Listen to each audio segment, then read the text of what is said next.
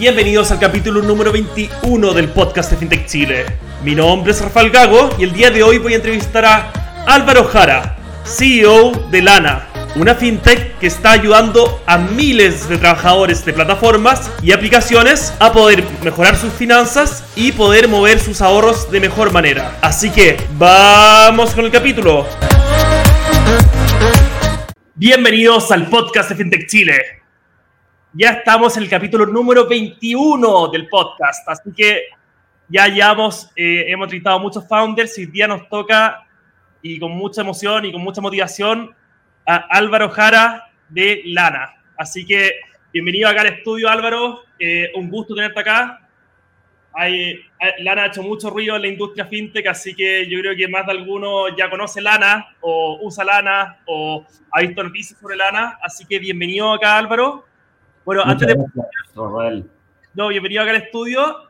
Y antes de partir, quería aprovechar de toda la audiencia de que entren a chilefintechforum.com, un evento 100% gratuito para que puedan ir en mayo al evento donde eh, vamos a reunir a toda la industria fintech nacional.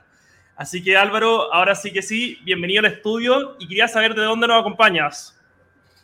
Te acompañamos desde Santiago, de, de Chile. Acá está con un sol muy bonito. un poco de viento, sí pero, pero de Santiago. Buenísimo, ya, perfecto, ¿no? Está, está, rico hoy día el clima, ayer estuvo mm. medio lluvioso. Oye, no, pero mm. bienvenido acá Álvaro. Quería saber si nos podías contar un poco sobre ti. A mí me interesa mucho poder ver en nuestros podcasts la vida de los founders, al final refleja mucho de lo que son las compañías actualmente. Y un poco, ¿cómo fueron tus primeros pasos eh, antes de estudiar ingeniería? ¿Cómo llegaste ¿Y cómo ha sido tu camino tanto profesional, personal y de emprendimiento para llegar desde, bueno, haber salido del colegio hasta llegar a Lana? ¿Cómo, a ver si se nos puede contar un poco y ilustrar un poco sobre eso. Claro, de todas maneras, sí, yo creo que eh, es súper importante eh, la, la, la, la, trayectoria pre-emprendedor, ¿cierto? Eh, yo nací en, en, Conchalí, en, en, la comunidad de Santiago, al norte, el norte de Santiago, y ahí me crié, fui a, varios colegios, eh, pasando por Conchalí, La Florida, Puente Alto. Eh, y nada, fue una, tuve una, por suerte tuve una buena infancia, una muy tengo una muy buena familia, me crié con mucho amor, así que eso es un punto importante, pero probablemente clase media baja, como se, se, se denomina comúnmente. Así que todas las cosas a nosotros nos han costado el doble eh, y entré a la universidad como a los 18 años. Eh, de hecho, a los 18 años entré. Estudié ingeniería en Buchef, en la Facultad de la Universidad de Chile. Y a los 22, 23 me empezó a picar el bichito del emprendimiento, de la tecnología. Y ahí es cuando yo empiezo a un poco a explorar ideas y tratar de implementarlas. Y en definitiva, lo que he buscado siempre es tratar de ser un aporte a las comunidades y mejorar la, la, calidad de vida de las personas, como que parto desde ese propósito. No, buenísimo, buenísimo en ese sentido. Y buenísimo, bueno, vivir una vida con propósito, o sea, acá es mucho, y mucho más rico y mucho más lindo vivirla, así que mm, un gusto ahí Álvaro en ese sentido. Y ya, estudiaste, bueno, estudiaste en la Chile, eh, me contaste, me estuvimos contando en el, en el backstage que me eh, tu primer emprendimiento, a ver si nos puedes contar un poco sobre tu primer emprendimiento, cómo fue esa, experiencia. Bueno, primero, haber estudiado en la, Universidad de Chile de Ingeniería, obviamente me, me abrió un mundo, eh, me desarrolló mucho, me dio mucha, me entregó muchas herramientas. Y a los 22, 23 años por ahí, me junté con compañeros de universidad y desarrollamos un marketplace de, retail. Eh, bueno, habían diferentes modelos pero estaba enfocado en una tienda auto, autoadministrable orientada a la pequeña y mediana empresa para que pudiera eh, levantar sus productos y además nosotros lo asociábamos a una pasarela de pago y eh, también a la logística. Básicamente hacíamos todo. En, en, Latinoamérica había pocos modelos así. Bueno, Mercado Libre todavía no estaba tan declarado así, entonces éramos bastante pioneros Teníamos modelos como Etsy en Estados Unidos, Shopify en parte, pero básicamente era una tienda autoadministrable y la agrupábamos todos en, un mismo lugar para poder eh, llevar tráfico y generarle venta a, estos micro o medianos emprendedores. Y, nos, estuvimos ahí cuatro años empujando ese negocio. Eh, yo siempre lo denomino como, como el MBA de la calle, eh, porque fue una experiencia, bueno, con una montaña rusa, a rato frustraciones, a rato éxtasis, y, nos fue bien, ganamos en ese momento la primera ronda de Startup Chile, estoy hablando ahí por el año 2012, 2013, eh, ganamos fondos públicos, levantamos inversión privada, ganamos un, me acuerdo, un concurso que se llamaba Movistar Innova, también ganamos Plata Corfo, Global Connection, fuimos fuimos a montar, tratamos de montar el negocio en Colombia, bueno, y ahí, ahí nos pasamos cuatro años tratando de empujar el emprendimiento, yo aprendiendo de cómo liderar el equipo, obviamente en la universidad eso no te lo enseña, entonces fue mi primer mi, primer acercamiento en, términos de liderar personas. Y bueno, resulta que el negocio no, finalmente no funcionó como esperábamos. Yo ya estaba bastante endeudado, la verdad. Eh, había puesto básicamente mi poco patrimonio, porque había un poco en, en, eso, y decido finalmente ya salirme. Y ahí es cuando hablo con Linio, que había llegado hace tres meses a Chile, me contacto con el, director de operaciones de esa época, que era Álvaro Echeverría, mi tocayo, y, le digo, le digo, bueno, que, que, tengo mucho conocimiento sobre comercio electrónico, sobre el modelo marketplace, y que necesitaba trabajo. Eh, y ahí él me dice que no tenía ni un, ni un rol eh, como que se ajustara a mi perfil, pero que en el área de, de BI había un rol. Eh, y yo le digo, bueno, soy experto en BI. en, verdad, necesitaba trabajar y, no quería trabajar en cualquier parte, entonces para mí era una muy buena oportunidad. Y bueno, finalmente me, dio y ahí tuve que aprender a velocidad de la luz de, sobre BI y eh, potenciar, acordarme las clases de, cómo se hacían las queries. La SQL aquí, brutal. El, SQL, el manejo de datos, en ese tiempo se ocupaba Navicat para poder hacer las consultas. Bueno, y ahí empiezo a, desarrollarme dentro de la empresa, a tomar ciertos grupos de liderazgo, llego a tener cuatro países a cargo en el tema de Performance Manager, eh, que estaba muy ligado al área de BI. Eh, me voy a vivir a Argentina, a Buenos Aires, y cuando yo estaba allá, eh, un amigo, un ex compañero de universidad, se llama Nicolás, Nicolás Cañas, que ahora, ahora vive en Estonia, ha trabajado para Volt, ha trabajado para Rappi, un crack, y me pregunto, el, país de la, el país de la digitalización, al final. Exacto, exacto, el país digital, la nación digital. Y él me pregunta si me quiero ir a trabajar con él a desarrollar la ciudad de eh, Valparaíso en Cabify. Bueno, a mí me gusta la idea, ya, ya también quería, la verdad que no me gusta Buenos Aires, pero como turista no, no, no, no, no me estaba gustando como para vivir, así que vuelvo, me instalo en la quinta región, y ahí empezamos desde cero a picar y a desarrollar toda la estrategia de Cabify eh, y que tuvimos muy buen, mucho éxito, sobre todo porque teníamos un décimo del, del, budget que tenía nuestra competencia en ese entonces Uber. Al final, gran parte de mi, de mi vida, de mi desarrollo profesional, he contado con muy pocos recursos y con esos pocos recursos hemos tratado de hacer el, el mejor eh, producto posible. O sea, con muy poco creo que hemos hecho mucho. Y ahí, ahí bueno, me, salto del e-commerce al, al, transporte, pero manteniendo el mismo modelo, el modelo marketplace, ¿cierto? Porque al final las aplicaciones de transporte también son un marketplace, donde se junta un pasajero con un conductor. Entonces, empiezo a desarrollarme ahí y finalmente ya trabajando, llevaba unos tres años, se empieza, a gestar, se empieza a gestar una idea dentro del grupo de Cabify, eh, de, de, de abrirse a nuevos negocios, de aprovechar oportunidades. Y ahí es cuando nace la idea de explorar todos dos, verticales. Una vertical que era la micromovilidad, y ahí es cuando, cuando Cabify lanza Movo. Y por otro lado, la fintech, pero no había mucha claridad de cómo apuntar el proyecto de la fintech. Entonces yo eh, hablo las personas que tenía que hablar en ese momento y tomo el liderazgo de explorar fintech, de explorar el mercado, de estudiarlo bien y proponer algo un y desarrollar el negocio. En ese tiempo Cabify apuesta por eso, pero ya en la actualidad eh, es un mero inversionista, ahora somos súper independientes. Yo obviamente parto, soy parte del equipo fundador eh, de, empujar este proyecto y, ahora, bueno, somos una empresa que está en, proceso de consolidación y, y, siempre, obviamente, levantando financiamiento porque necesitamos, necesitamos caja para poder seguir desarrollando el negocio. Y ahí es cuando, cuando nace Lana y tuve un, un, un shock cultural súper importante. A ver, parto yo emprendiendo, ¿cierto? Eh, eh, emprendiendo, ahí el único que decide el futuro de uno es, la energía que tiene y cómo se levanta, no, no, hay, no hay controles. Después me voy a, una empresa Rocket Internet, que es línea, que, tiene, que te miden todo, o sea, ahí más encima yo estaba en los datos. Aprendo una cantidad de cosas, pero brutales. Ha sido una de las mejores escuelas que yo he tenido eh, y muy exigente. Muy, o sea, trabajaba 25 horas al día. Em, Increíble. Y, ahí era, la estrategia de, línea era desarrollar el negocio, inflar la empresa, muchos usuarios, muchos usuarios, muchos usuarios. La estrategia de Cabify era más conservadora, pero más en el sentido de, em, de hacer unidades de negocio rentables y en función de eso ir creciendo, ¿ya? De forma sostenible.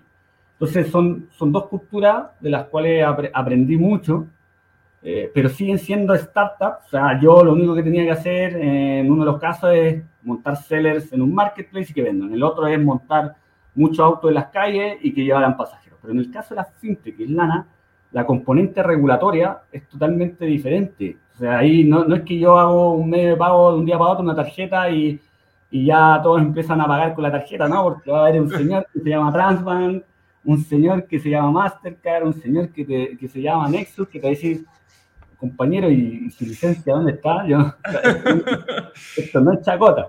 Entonces, eso fue mi primer, no, no frustración, pero mi primer reto, mi primer desafío como, como con tener las ganas de, desarrollar el negocio a una velocidad a la que estaba acostumbrado, de, ser rápido y eficaz. Acá era cumplir una serie de cosas orientadas a la normativa. Eh, y ahí es cuando definimos la estrategia si irnos por una licencia propia o buscar un partner que nos apoyara en este camino, que ya somos compañeros de ruta prácticamente, que es eh, Prepago Los Héroes, que actúa como, como bien sponsor de LANA. Y así es como nace LANA finalmente y empezamos a desarrollar el negocio hace bien poco, porque si bien es cierto, voy a cumplir tres años y medio, yo creo que el primer año y medio me la pasé estudiando temas de regulación, eh, hablando con un montón de abogados, hablando con un montón de, de personas que, que, al final nos ayudaran a ver cómo hacíamos lana viable a nivel eh, regulatorio y legal. Increíble, no, increíble ahí por el proceso. Ha sido una locura. Bueno, yo creo que acá lo hablamos harto en el podcast, pero es emprender en fintech, es emprender en fintech. No, no por, eh, eh, tiene sus regulaciones, tiene sus bemoles, tiene sus desafíos que son, son fuertes. O sea, la regulación financiera bancaria es súper dura hay actores muy grandes dentro del mercado. Eh, y hay un poco la capacidad de resiliencia, ¿no? ¿Cómo, ha sido tu capacidad, bueno, la capacidad de resiliencia tuya, el equipo, de, de sido, yo creo, un motor súper grande en, este, en esto, ¿no? Claro, o sea, al final la resiliencia, si no hay resiliencia, difícilmente uno puede ser emprender porque, porque mejor trabaja en otro tipo de trabajo, que también obviamente son válidos. La, el equipo, la primera línea son full emprendedores. La verdad, tenemos mucha suerte porque tenemos un tremendo equipo, un muy gran equipo. Eh, muy pocas personas se han ido del equipo, obviamente, de los equipos fundadores y de los equipos que empezaron con la idea. Entonces, eh, la verdad que la experiencia ha sido súper buena. Tenemos un equipo súper sólido, ya un poco más de 70 personas en diferentes países eh, y con operaciones en México, Chile y Perú. Entonces, súper, así que respondiendo a tu pregunta, súper bien. No, buenísimo. Y ahí felicitaciones, felicitaciones ahí por, por todo el trabajo. Llegó el minuto en el podcast que empezamos a conocer la empresa, empezamos a conocer la fintech, así que empecemos ya, en una frase, ¿qué es Lana? A ver si nos puede explicar un poco, o un par de frases más o menos, ¿qué es, Lana? en, palabras, en palabras fáciles para que toda la audiencia entienda el modelo de negocio y entienda lo que están haciendo actualmente. Ok, eh, a, ver si, a ver si esta está bien. Lana es una super aplicación que brinda servicios financieros a trabajadores de aplicación. Así. Eh, ese es como, el, es como el título, el título grande. Ahora, si querés, podemos hilar en el título y, contarte la práctica, qué producto ofrece. Em, Perfecto. Si te parece bien. Lana, Lana tiene tres pilares importantes. el, el pilar 1, que es el pilar base, que es una cuenta y una tarjeta que permite hacer, sin ser banco, permite hacer operaciones bancarias para que se entienda bien, transferencia, depósito, recibir transferencia y también está asociado a una tarjeta Mastercard prepago. Gracias al respaldo de los héroes, tenemos un BIN, eh, un número de cuenta por usuario y podemos comercializar también tarjetas. ¿vale? Ese producto base es como, es como los cimientos del edificio. Perfecto. Que tenemos que tener, pero no, no, es el, no es lo que agrega más valor. Lo que agrega más valor son, son los pilares que están sobre esa base y que por un lado está el marketplace de servicios y productos, donde se pueden consumir productos y servicios específicos para el segmento que estamos apuntando, que ya te voy a comentar qué segmento estamos apuntando, y el último pilar, el, que es la visión finalmente, es financiamiento e inclusión financiera, ¿ya? Donde entregamos productos tales como préstamos eh, o adelantos. A la industria que, al segmento que nosotros nos enfocamos, es un segmento súper especial que son los trabajadores de aplicación o los gig workers, ¿ok? Así se, así se denominan el acrónimo en inglés. ¿eh? Entonces, nosotros apuntamos a, esta, este, este a, estos colectivos que han sido excluidos financieramente o que el banco tradicional les cuesta llegar porque no son tan fáciles de trazar a nivel de riesgo. ¿ok?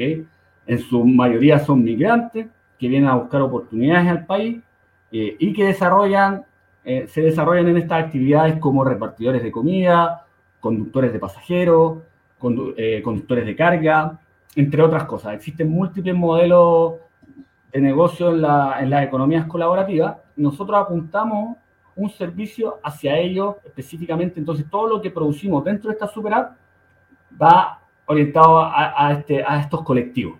¿Vale? Eh, y, y, que, bueno, hasta el momento hemos tenido una buena aceptación porque evidentemente lo que ellos, una de las alternativas que tienen estos usuarios a nivel bancario es la cuenta RUT. Claro. Eh, y la cuenta RUT tiene varias deficiencias, o sea, entendemos el importante rol que ha cumplido el Banco Estado en la bancarización y en la inclusión, ¿cierto? Pero ese es el desde, es la base. Ahora claro. tenemos que ser más exigentes y, y, y, tenemos que mejorar, obviamente, el producto que estamos desarrollando y la calidad y los costos, porque al final los promedios de ingresos de estos usuarios, no sé, estamos hablando de 800 lucas, más o menos, dependiendo de si es food delivery o ride hailing, obviamente hay unos que se, se, escapan y ganan mucha plata y otros que no ganan tanta plata. Eh, lo, si tú estás pagando constantemente plata por hacer transferencia interbancaria, por eh, retirar plata en el cajero o incluso hasta por ver el saldo en algunos canales, el banco, la cuenta RUT te cobra, obviamente va erosionando tu poder adquisitivo. Entonces, de partida, eso es importante y ahí nosotros como Lana entendemos la importancia de, de cuidar las lucas y ahí no, no, tenemos ni un costo asociado. ¿Vale? Pero bueno, nosotros queremos llegar a, a, la visión que la inclusión financiera de, de, de personas que también están semi-bancarizadas. Eh, y eh, tenemos un rol súper importante también orientado a la educación financiera, porque si bien es cierto, uno de los préstamos más importantes tiene relación con financiamiento, la idea no es endeudar por endeudar. Tenemos claro conciencia del problema que hay en el país del sobreendeudamiento. Entonces, nosotros les vamos explicando a los usuarios que, cuáles son los montos a los que pueden optar y cuando hacemos un rechazo de un préstamo también le explicamos por qué y qué tendría que pasar para que él poder, pudiera optar a un usuario. Y somos súper flexibles con el tema de ICOM, que, que bueno, es una lista medio de los castigados, pero, pero sabemos que a una persona le puede mal un tiempo, o sea, puede claro. tener una mala racha. Todos podemos, yo tuve una mala racha. Entonces, hay que dar segundas oportunidades, pero tampoco sobreendeudar, entonces por eso vamos poniendo términos a nivel de educativo, financieramente, para que, para que el usuario pida lo que está acorde a su capacidad de pago eh, y a lo que necesita dar. No, excelente. O sea, al final, no solo eh, dar mejores servicios, sino también mejorar la, la salud financiera, tanto desde el punto de vista del factor externo, que serían los productos, los servicios financieros, pero también desde la persona hacia afuera, o sea, de, de educar, de aprender y en base así eh, generar personas con una mejor situación financiera y que puedan alcanzar al final sus objetivos en la vida, sus sueños, sus aspiraciones.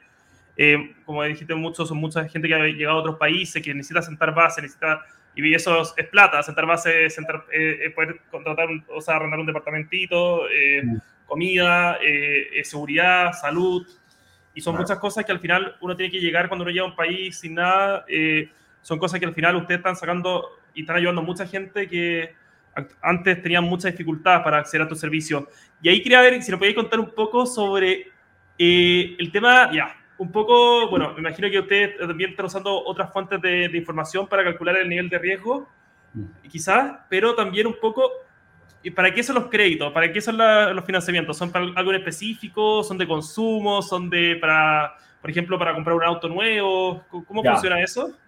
Sí, mira, tenemos diferentes tipos de préstamos. Eh, el préstamo clásico el préstamo de libre consumo.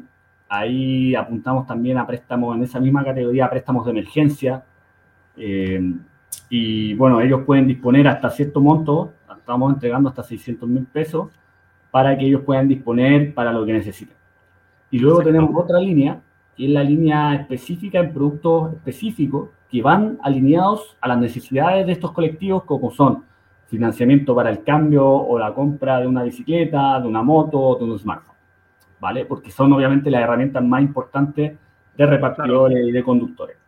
Y luego la tercera línea que tiene que ver con anticipos o adelantos, que va focalizado porque estos usuarios uno de los principales problemas que tienen son de liquidez eh, y, y, por lo general las plataformas pagan desfasada la producción mm. de, de, estas personas. Entonces nosotros lo que hacemos es adelantarle el dinero para que pueda disponibilizar de su plata con mayor diligencia. Entonces, esos son los productos orientados a, financiamiento y, adelantos.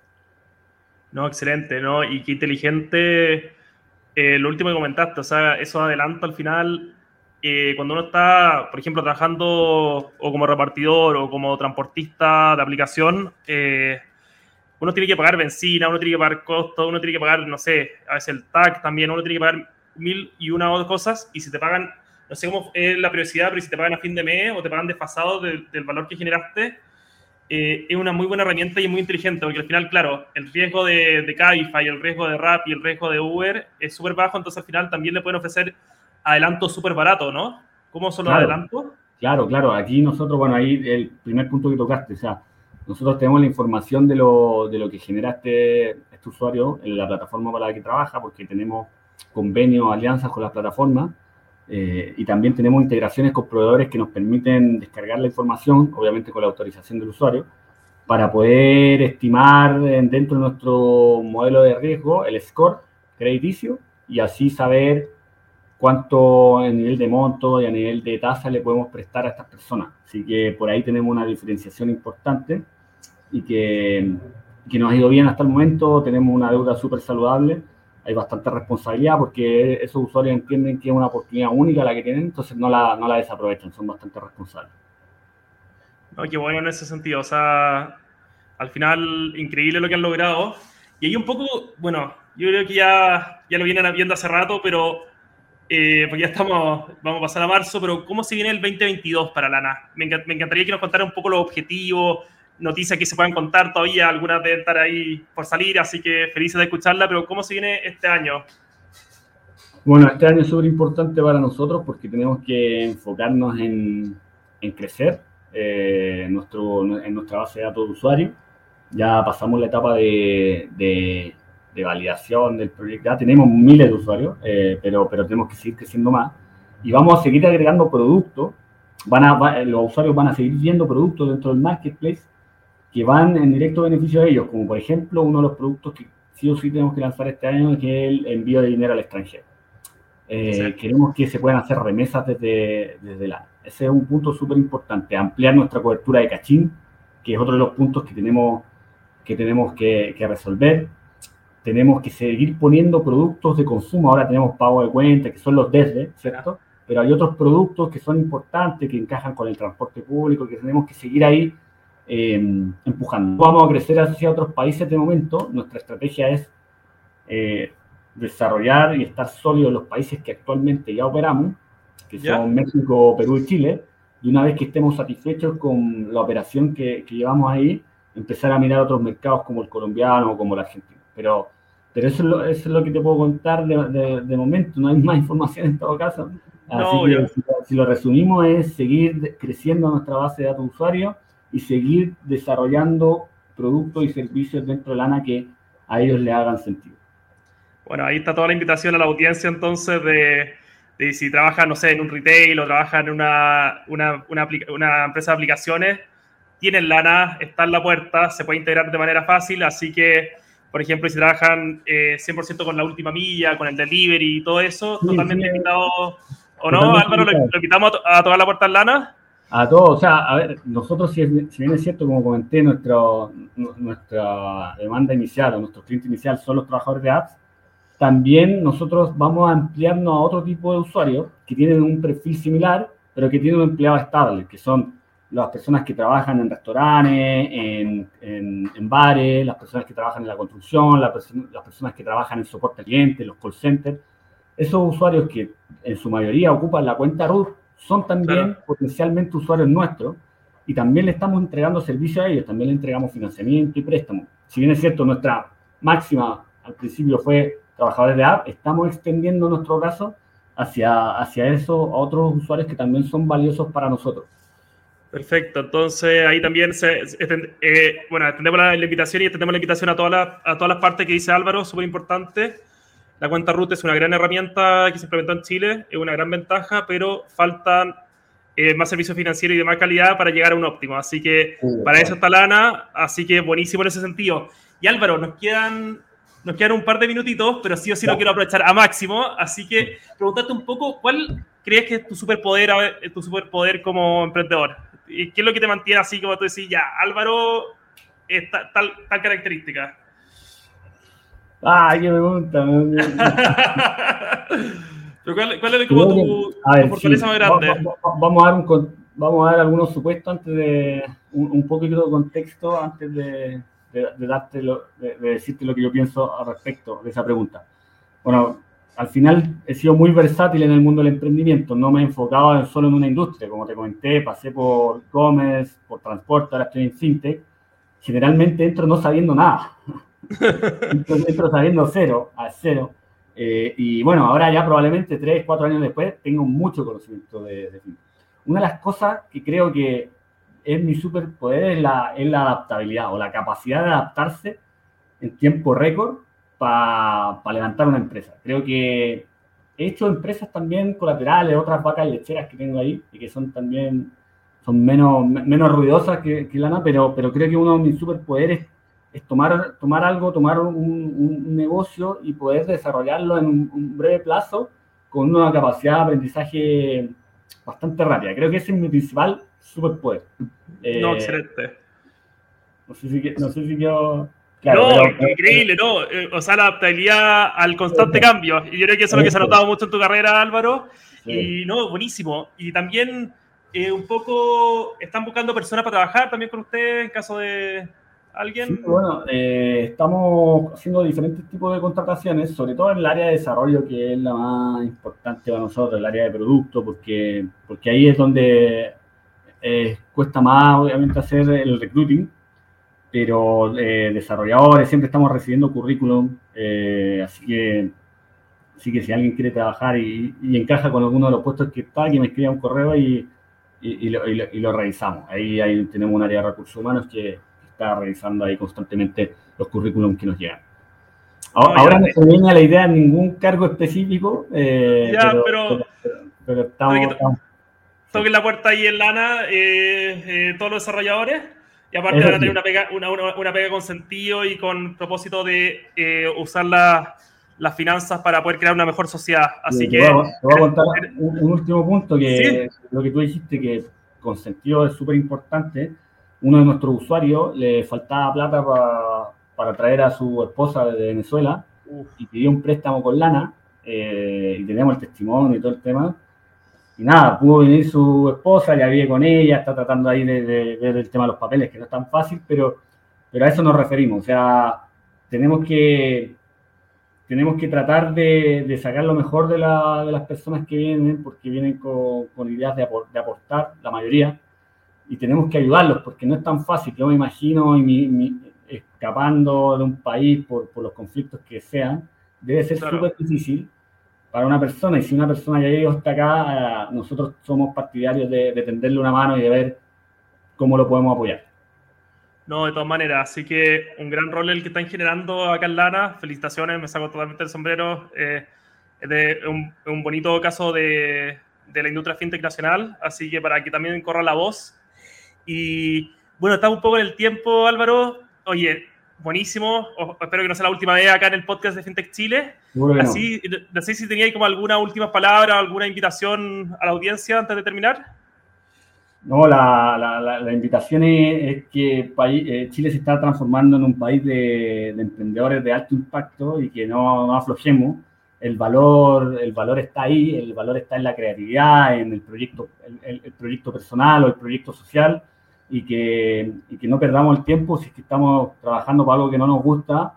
Ahora es el momento, nunca es mañana, siempre ahora, así que los invito a todos a seguir emprendiendo y si se meten al tema de fintech, que es complicado también, necesitamos muchas manos, necesitamos seguir evangelizando, seguir hablando a la industria bancaria para que entienda que no somos una amenaza, sino que vamos a agregar valor, somos en muchos casos complementarios, así que eso principalmente sería mi último mensaje. No, de todas maneras, buenísimo, increíble mensaje ahí, Álvaro. Así que te agradezco muchísimo haber estado acá. Fue increíble poder entrevistarte y obviamente ahí eh, invitamos a toda la audiencia a seguir escuchando el podcast de FinTech Chile. Este ha sido un gran, gran capítulo, así que muchas gracias Álvaro por haber estado acá hoy día con nosotros. Muchas gracias a ti, me despido de ti Rafael y de la audiencia y que tengan una muy linda tarde. Ya, pues cuídate mucho, un gran abrazo Álvaro.